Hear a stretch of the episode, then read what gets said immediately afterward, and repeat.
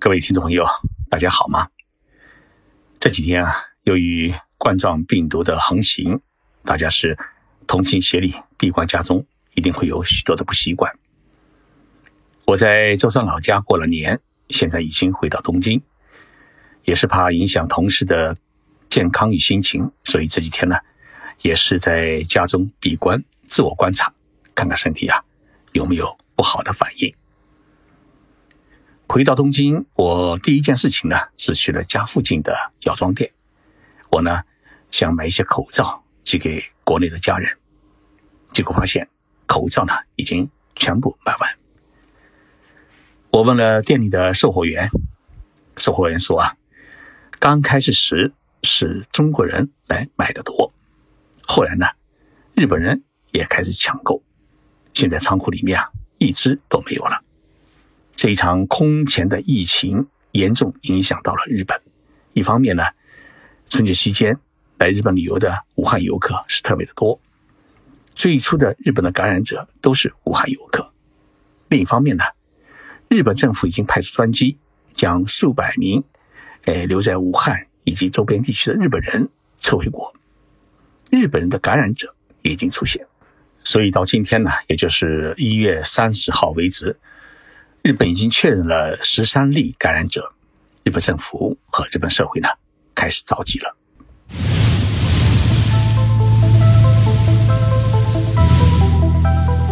任你波涛汹涌，我自静静到来。静说日本，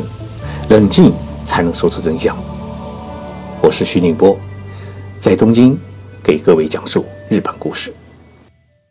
日本政府负责卫生工作的厚生劳动省在一月三十号晚上呢宣布，京都市和三重县又发现了两名外国人的感染者，加上三名从武汉回国的日本人感染者。三十号这一天啊，日本国内就新增感染者是五人，这样一来的话呢，就使得日本国内的感染者总数达到了十三人。京都发现的这名感染者是一位二十几岁的中国女留学生，她在春节期间呢，曾经回到武汉的家中探望父母。二十三号开始咳嗽，二十八号呢，因为发烧被救护车送到了京都的医院里面治疗，但当时啊，并没能诊断出冠状病毒，怀疑是感冒，所以呢，配了一些药以后啊，就回家休息。但是他的病原体被送往东京的国立感染症研究所分析之后呢，三十号，也就是今天被确诊为感染冠状病毒，目前呢已经是紧急住院隔离。三重县的感染者是一位六十几岁的男子，日本三重县政府没有公布这名感染者的国籍，但说这名感染者呢是一名外国人，最近曾在武汉逗留了。半个月左右，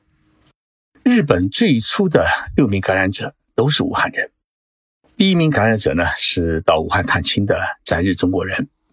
其余五名呢都是到日本旅游的武汉游客。武汉游客目前啊都是在日本的医院里面住院治疗。对于日本来说，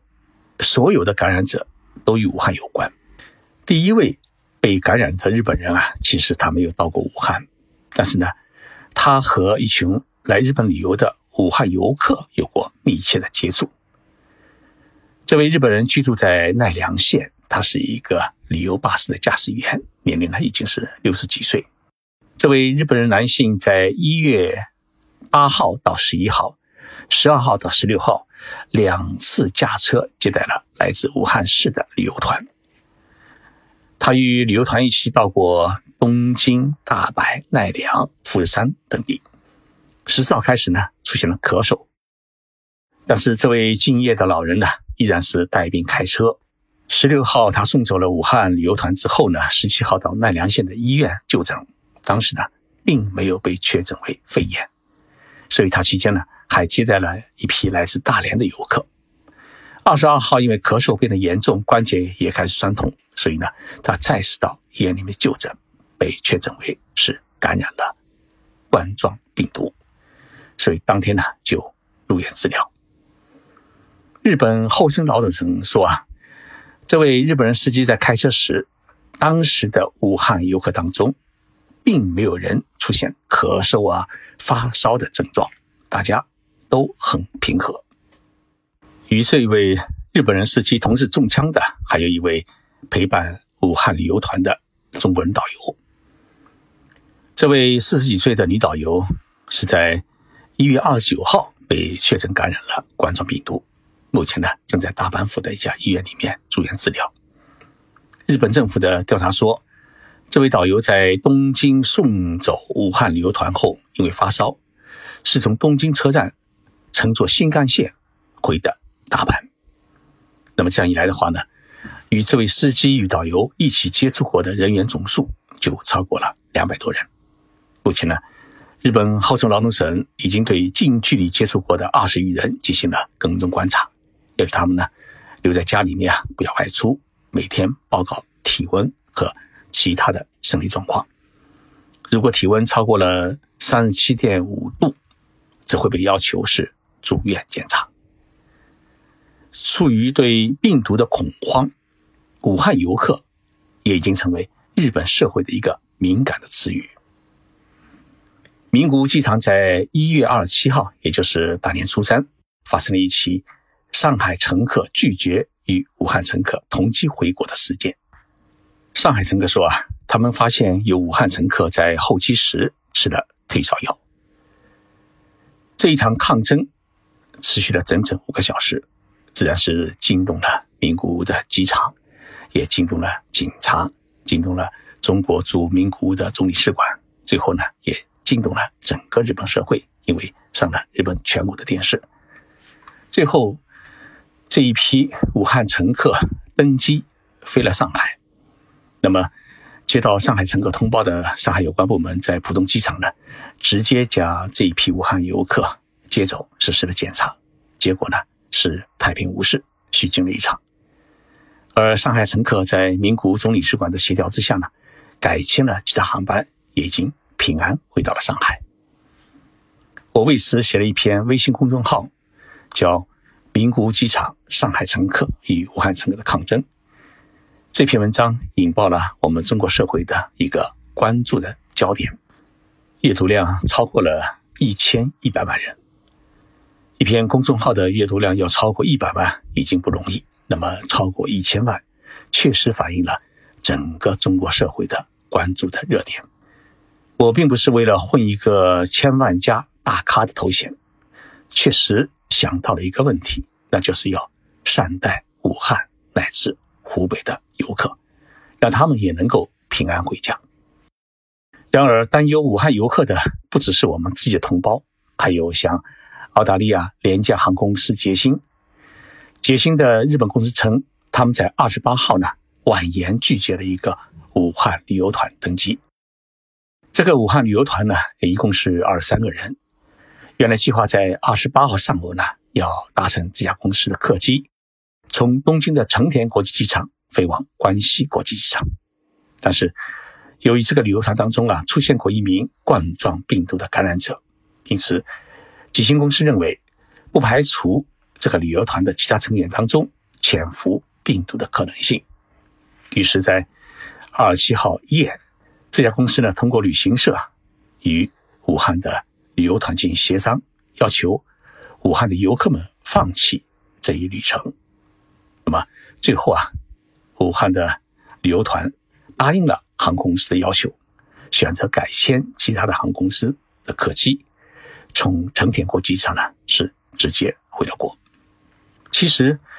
日本政府和日本社会担忧的不仅仅是武汉的游客。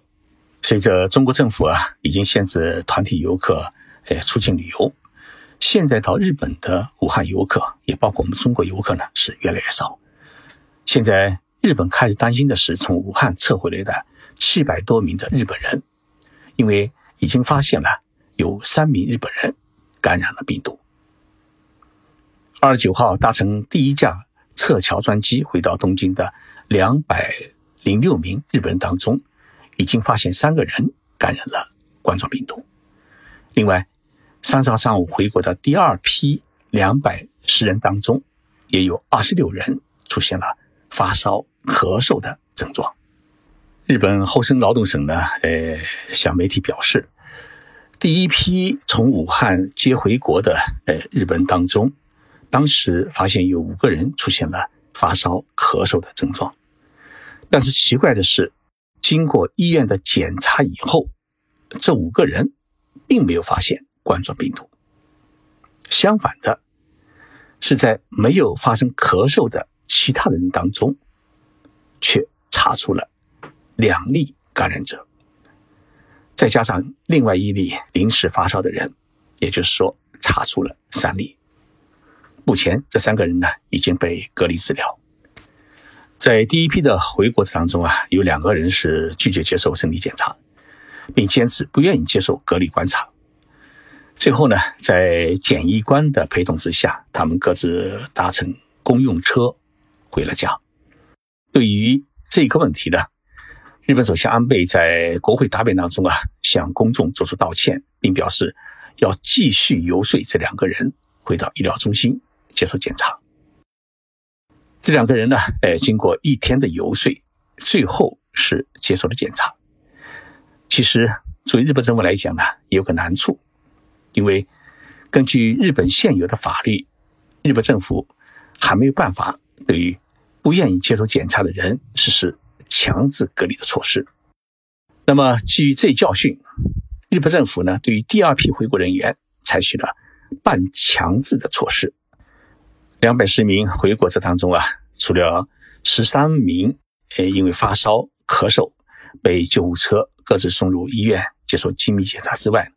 其余九十多个人啊，呃搭乘旅游大巴统一。被送往了日本警察大学和日本外务省的研修所进行为期两个星期的隔离观察。第二批回国的日本人当中，是否有人感染了冠状病毒？那么这个结果呢，最快会在三十一号知晓。估计感染者不会比第一批少。安倍首相在三十号上午呢，主持了那个会议。宣布日本政府成立一个冠状病毒对策本部，强化全国的防治措施。安倍首相亲自担任对策本部的本部长。日本政府对于中国的疫情其实是十分关注，他们已经通过撤侨专机向武汉市紧急运送了九吨口罩、防护服、消毒液等救援物资。那么接下来，日本政府还将向中国提供更多的医药用品。日本是第一个向中国运送救援物资的国家。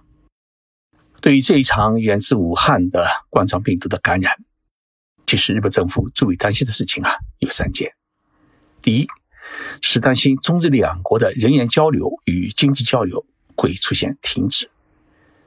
由于中国政府已经限制了团体游客出境旅游。因此，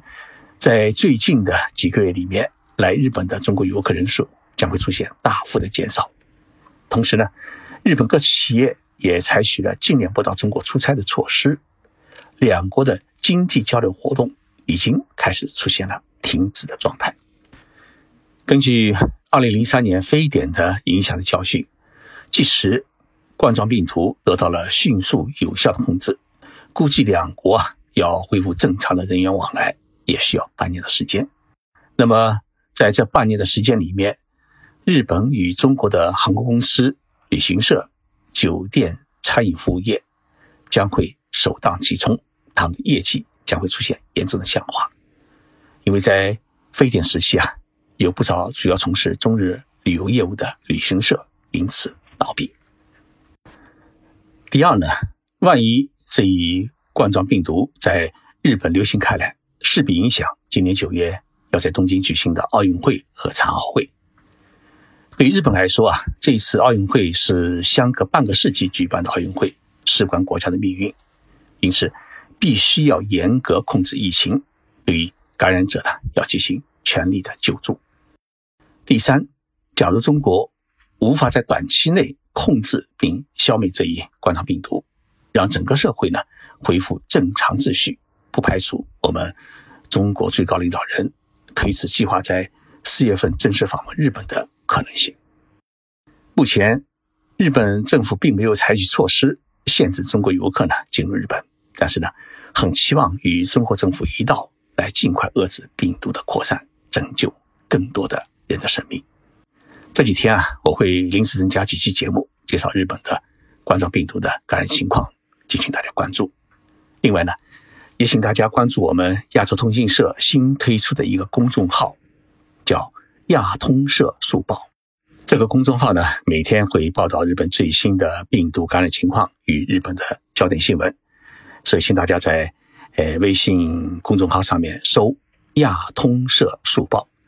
亚通社就是亚洲通讯社的简称，速报就是快速报道的速报。